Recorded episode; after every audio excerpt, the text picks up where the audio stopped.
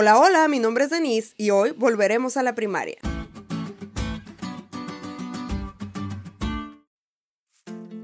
Tengo que decirles algo.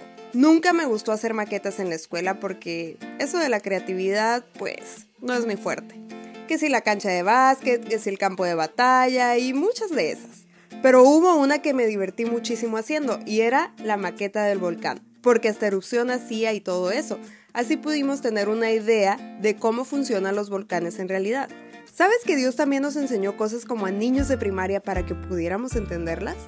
Hay una figura para interpretar las profecías que se llama tipología, y no, no es el estudio del tipo que te gusta, sino que se refiere al patrón o ejemplo de algo, o como lo explica la lección, la tipología se centra en personas, hechos o instituciones reales del Antiguo Testamento basados en una realidad histórica, pero que señalan a una realidad mayor en el futuro.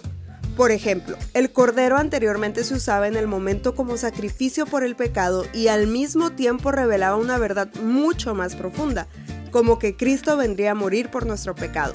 O sea, el cordero es el tipo de Cristo. Otro ejemplo es la serpiente que Moisés levantó en el desierto. Los israelitas debían verla para no morir, pero era solo una maqueta de Jesús, el que sería levantado para que todo aquel que en él cree no se pierda, mas tenga vida eterna. Y uno muy famoso, el santuario que Moisés vio como una maqueta del santuario real que está en el cielo y que revela el ministerio intercesor de Jesús a favor de la humanidad. Que dicho sea de paso, de acuerdo a las escrituras, Jesús está trabajando justamente en el último departamento de ese santuario, o lo que es lo mismo, está en el juicio investigador. ¿Te fijas cómo Dios está tan interesado en nuestra salvación? Que nos habla con maquetas para que sus hijitos podamos entenderlo.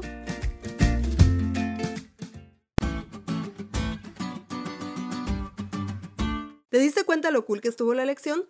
No te olvides de leerla y compartir este podcast. Es todo por hoy, pero mañana tendremos otra oportunidad de estudiar juntos.